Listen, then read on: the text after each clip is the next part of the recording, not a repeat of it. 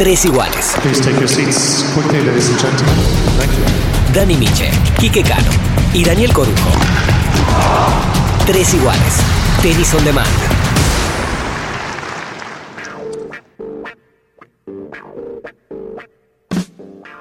Bienvenidos a un nuevo episodio de Tres Iguales y hoy tenemos a una amiga mía, es amiga, es una de las pocas amigas que tengo de tenis que sea jugadora, ¿no? Yo- Siempre decimos que no, no hay que ser amiga de- del jugador, pero a, a la señorita esta yo particularmente la aprecio mucho.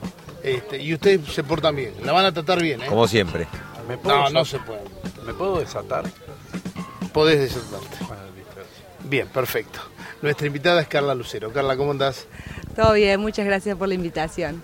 Este, Carla es, tiene una historia de vida que en algunos momentos se supo, eh, a través de notas, este, pero que yo lo que rescato de Carla, más allá de su historia de vida, es que nunca bajó los brazos. Y la pasó mal. Y la pasó realmente mal. Este, no sé quién quiere abrir con la, primera pregunta. Yo quer- quería destacar eso, que eh, fue una, una tipa que no bajó los brazos. ¿Y cuándo, Carla, se- te cambió la vida? ¿Cuál es el, minuto cero? ¿Viste? Uno tiene un nacimiento cuando nace del vientre de la madre, pero después hay un minuto cero en tu caso, en tu, en tu vida, donde volviste a nacer y empezaste de vuelta. Tal cual, tal cual. A ver, eh, minuto cero. Eh, fue sí un antes y un después en mi vida, en muchos aspectos lo que me pasó a mí muy particular eh, por la vida que venía llevando, es como que eh, fue un cambio de vida rotundo de una deportista de alto rendimiento a, a tener que volver a aprender a caminar. Eh, ese fue el cambio, a depender de alguien que me lleve, que me traiga, que me ayuden a bañarme, que eh, ese fue un cambio muy grande en mi vida que me dejó muchos aprendizajes, ¿no? Porque situaciones eh, de crisis tan grandes eh, te dejan aprendizajes. Eh, ¿Te cosas puedo poner en contexto? Dale. Vamos a ponerlo en contexto primero. Vos eras deportista de alto rendimiento, Sí. Eh, venías compitiendo, aquí en Córdoba, digamos, era una, una de las jugadoras también mm, eh, más destacadas, ¿cierto? Y, ¿Y cuáles eran tus expectativas en ese momento? ¿Y cuáles eran las expectativas que estaban puestas en vos en ese momento? Y en ese momento eh, yo tenía 20 años, 20, 21 años, estaba ranking 400, ya hacía dos años que estaba en ese ranking, pero es donde uno está en el ranking ya para pegar un salto a un nivel challenger, ya empezar a apostar a torneos de 25, de 60 mil. Eh, por supuesto las expectativas eran grandes porque era joven, con un buen ranking y, y bueno, y pasó esta situación que fue un accidente automovilístico. ¿Y Que ¿Cómo, cómo pasó? ¿Cómo fue? ¿Vos venías de dónde? ¿Dónde estabas? Yo estaba volviendo de donde entrenaba, de Villa del Dique, eh, volviendo acá a Río Cuarto, a mi ciudad, y en el camino, eh, en el colectivo que yo venía, nos impacta un camión de frente.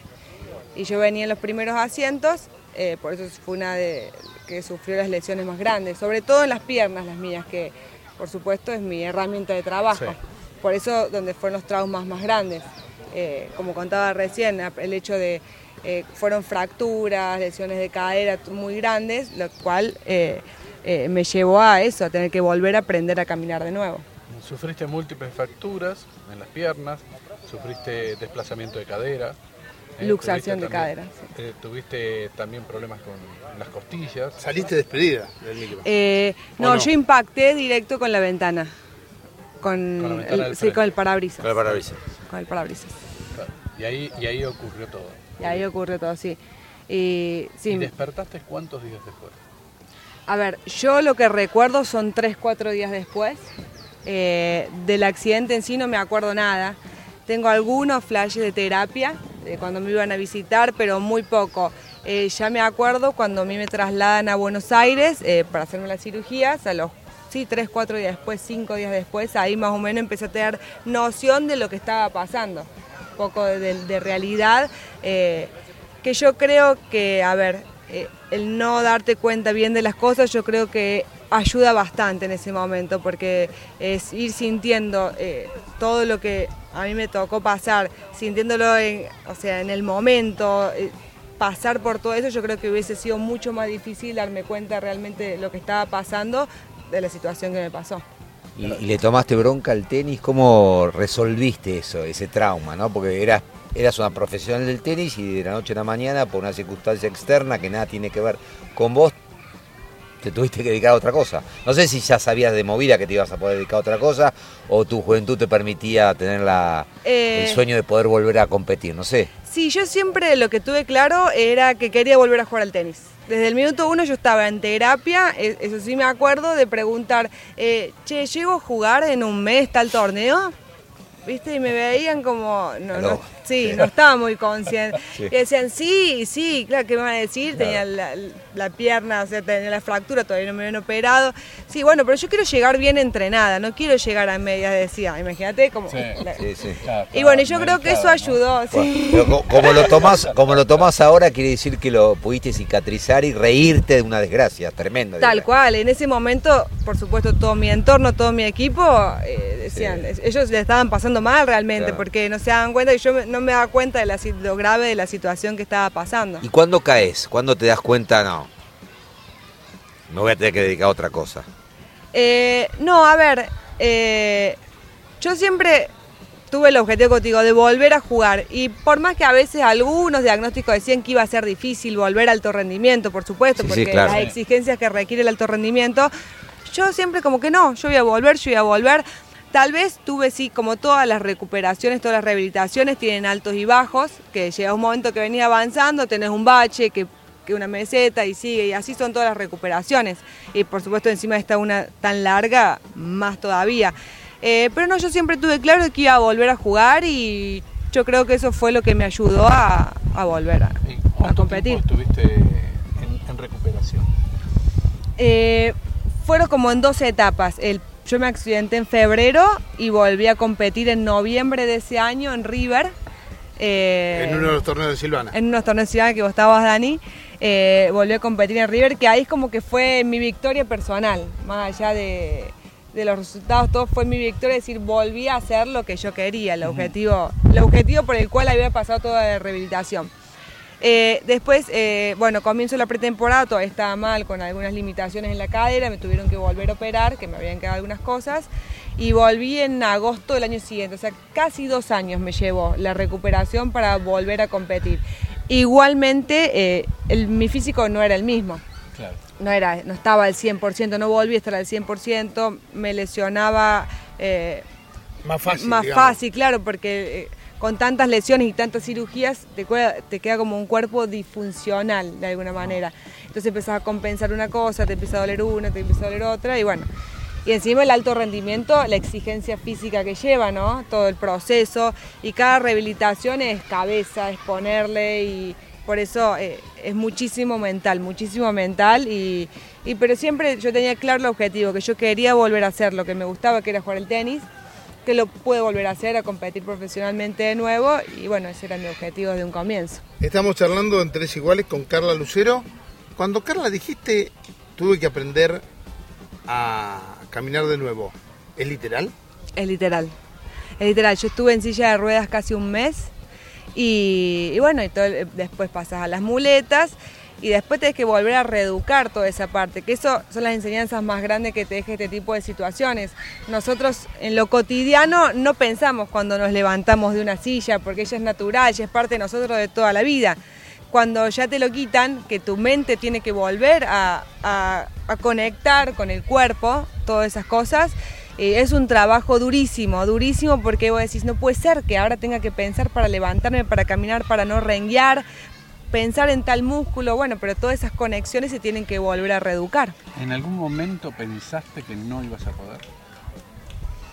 ¿Se te vino así de de decir un día, no sé, en un momento, ir a un rincón de tu casa, no sé, de, de- de tu cama, de una silla, en algo y decir, no voy a poder? No, nunca, nunca. Yo creo que eso es lo que me ayudó dentro de todo a, salir adelante. Sí, tuve momentos difíciles, como digo, en esas mesetas de recuperación que eh, venís avanzando y te quedás y seguís con dolor y decís, ¿por qué? ¿Por qué me está doliendo ahora si venía bien? Esas preguntas sí, de decir, me va a costar más de lo que pensé, eso sí, muchas veces pero o cuando me volví a lesionar, o la cadera, la espalda volvía con dolores y no eran dolores normales, porque ya son lesiones articulares, ya son más complejas que algo muscular. eh, ahí sí te preguntas, che, ¿por qué? ¿Por qué me está pasando esto? Pero siempre tuve claro como que podía volver y lo iba a hacer. Eh, aprendiste a caminar y obviamente, más que obvio, tuviste que volver a aprender a jugar al tenis, más o menos, ¿no? Tal cual, sí, sí, sí, empezar desde cero, o sea, desde mini tenis de nuevo, eh, despacito, aparte de toda vendada, por supuesto, por, por todas las lesiones. eh, pero no sé, es como que cuando volví a jugar al tenis volví a conectar con algo mío, eh, en mi pasión, lo que me movilizaba, entonces como que fluía de una manera natural. Ah, En, en esto, así como no tuviste un momento de decir, o, o alguno diría no, de flojera y que no, no voy a poder, ¿tuviste algún momento de emoción en el que dijiste, llegué, pude, y ahí, no sé, te largaste, no sé, a llorar emocionada, a gritar o algo? Eh, sí, eh, do- dos momentos que me marcaron mucho fue el primero que volví a las canchas, eh, Sí. volví, bueno, en mi lugar en Villa del Dique, fue mi familia, todo ese primer entrenamiento, bueno, hasta hoy me da un poco de piel de gallina, es como que decir, lo logré, lo conseguí, volví a hacer lo que más me gusta y otra vez estaba en un partido, que estas son las enseñanzas que, que deja todo esto, en un cuatro iguales en un tercero, no me acuerdo dónde, corriendo, yo era de por sí, Sí. Dani me conoce, de luchar los partidos, de correr, laburante. sí. Eh, y estaba cuatro igual un tercero, viste, cuando ya el cuerpo, las piernas eh, te, te piden pausa y digo, me acerco a la toalla y digo, este es el momento. Y ahí me di cuenta que ese era mi motor, por eso volví a jugar, por esa adrenalina, ese momento, y volví a competir y volví a, a sentir eso, decir, lo conseguí, estoy de nuevo acá luchando, corriendo, haciendo lo que me gusta, en un cuatro, y eso me sacó una sonrisa en ese momento de ese partido. Por eso digo, esta, estas enseñanzas eh, que te deja este tipo de situaciones. ¿Cómo, ¿Cómo lo vivieron tus viejos? Eh, bueno, lo he hablado con ellos porque como yo no recuerdo, Claro, como comentaba recién, no recuerdo mucho de los primeros días, eh, ellos me, cuando me contaban la situación, yo me sentía como era. Le, me contaban la historia de todo, cuando me vieron, cómo me vieron. Imagínate un padre en ese momento, ver a tu hijo en las condiciones que me vieron, era terrible, estaba bañada en sangre, no sabían las piernas cómo iba a tener, no sabían si, porque el- los pronósticos en un comienzo eran horribles, horribles en las condiciones que estaban. Eh, bueno, me, inyectaban muchos analgésicos, por supuesto, en ese momento, estaba como delirando, por supuesto, por, por todos los analgésicos que generan eso.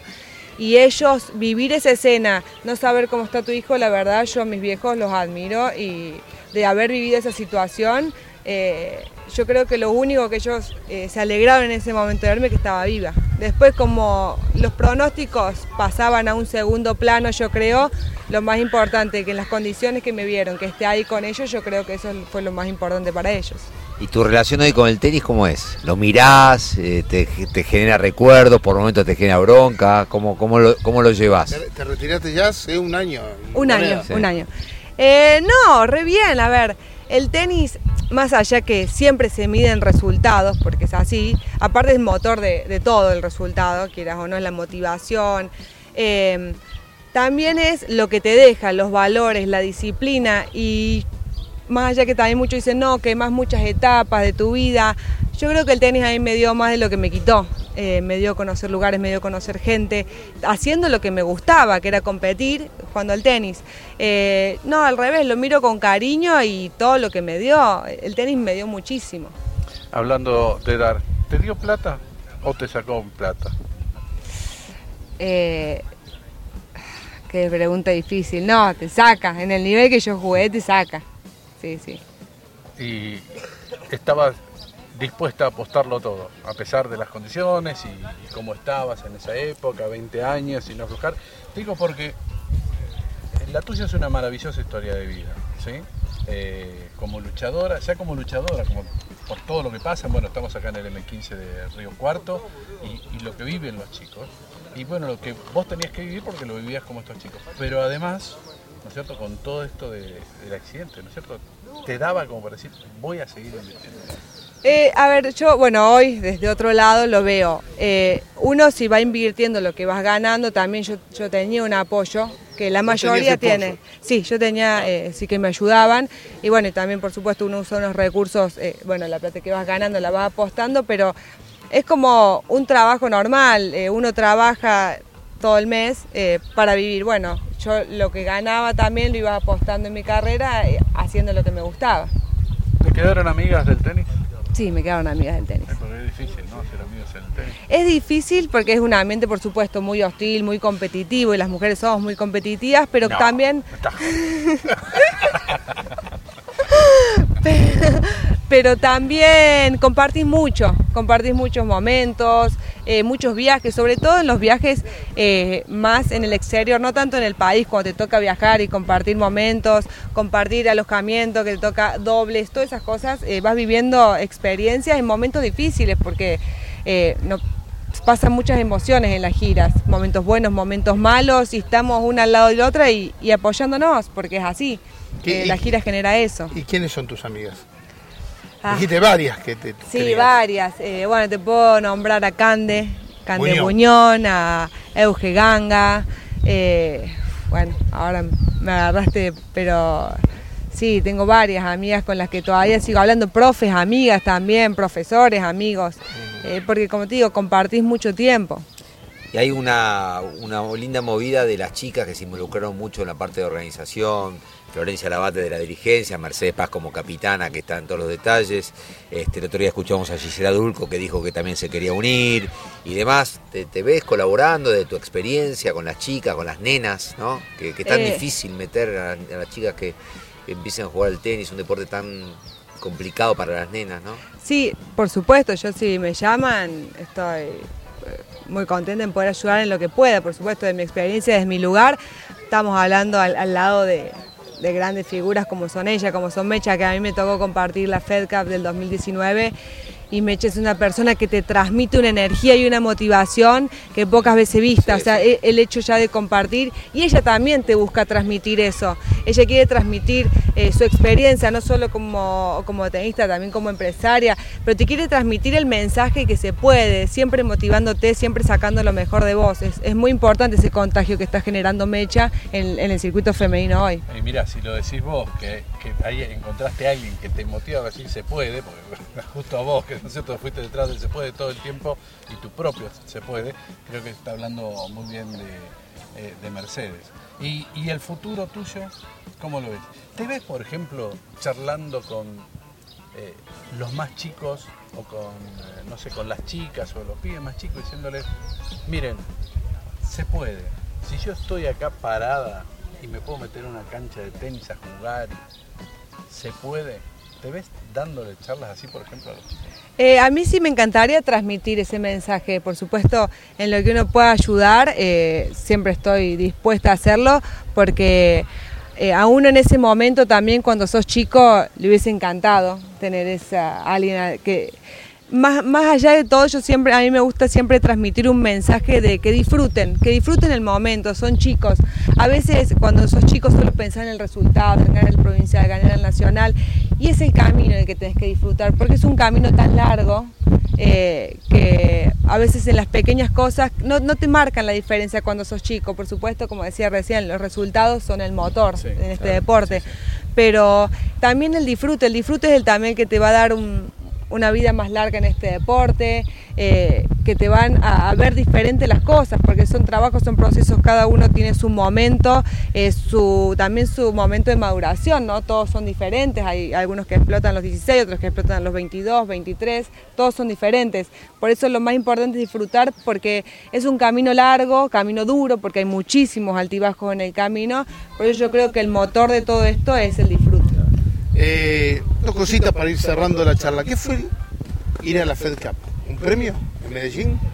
Sí. ¿Un premio a tu, a tu, a tu lucha a no bajar los brazos? Eh, sí, yo lo tomé como un premio a, a la lucha, al trabajo de tantos años que, eh, a ver, no solamente el tema de no haber bajado los brazos con el accidente, sino el trabajo de chica, de haberme dedicado, de haberme ido chica de mi casa. Es como que Eso es el resultado que, veo, más el trabajo diario de que uno no ve, que es el trabajo invisible que se dice del día a día, levantarte a la mañana, eh, no importa cómo esté el clima, no importa cómo estén las condiciones, cómo esté tu cabeza.